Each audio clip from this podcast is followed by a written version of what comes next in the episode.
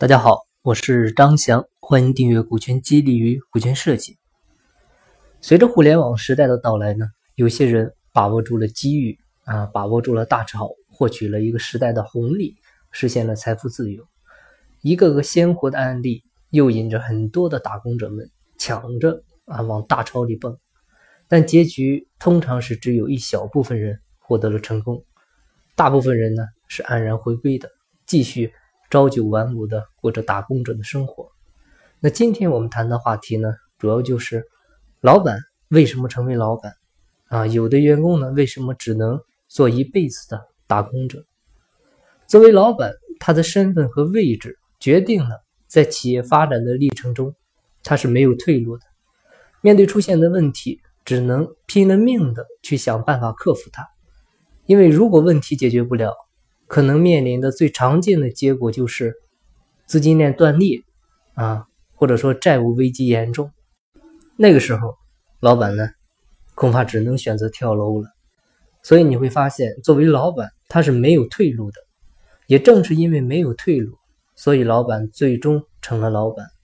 没有退路才是最好的出路，也才会全力以赴。举个例子，如果让你去操场上跑步。啊，大多数人呢，出于惰性是懒得动的，啊，即便非要跑起来，也是慢慢悠悠啊，极不情愿的状态。但是如果在后面啊，假如说有只大狼狗啊追着你跑，啊，我想你肯定会拼了命的往前冲。所以很多情况下呢，人的潜能不是主观意识的去激发出来的，啊，不是说啊，我嘴上说我要努力啊，我要努力，我就真的会努力。而大多数时候呢，是客观条件的刺激才会激发出你的潜能。那对于员工来说就是这样啊，因为他有太多的选择，面对问题的时候，他本能的会去找借口，而不会像老板那样去想方法。为什么？因为如果说你跳楼了的话啊，实在不行，我还可以去跳槽啊。所以这样的员工始终还是员工啊，就是因为。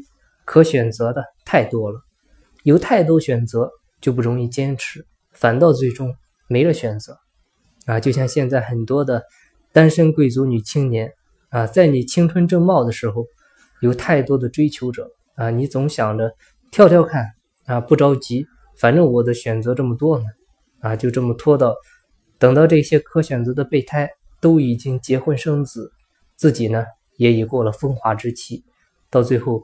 却没得选择啊！其实老板和员工本没有多大差距，只不过是一个没给自己留退路，另一个呢给自己留了太多退路。好，今天呢就分享到这里，感谢您的收听。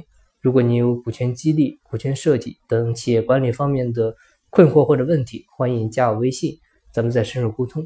我的微信号是三二八六三四九六幺。金不在西天，金在路上。我是张翔，下期再见，拜拜。